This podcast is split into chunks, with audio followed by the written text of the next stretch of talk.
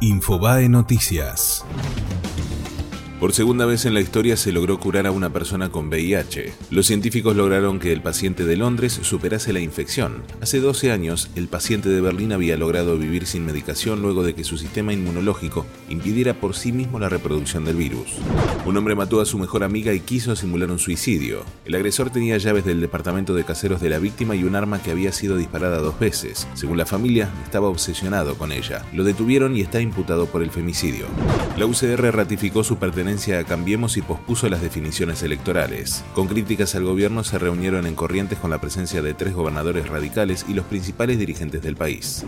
Arranca la fase de grupos de la Copa Libertadores. Boca pone primera frente a Jorge Wilstermann en Cochabamba desde las 21.30. San Lorenzo debuta desde las 19.15 frente a Melgar en la altura de Arequipa y Godoy Cruz enfrenta a Olimpia en Mendoza desde las 19.15 por el grupo C.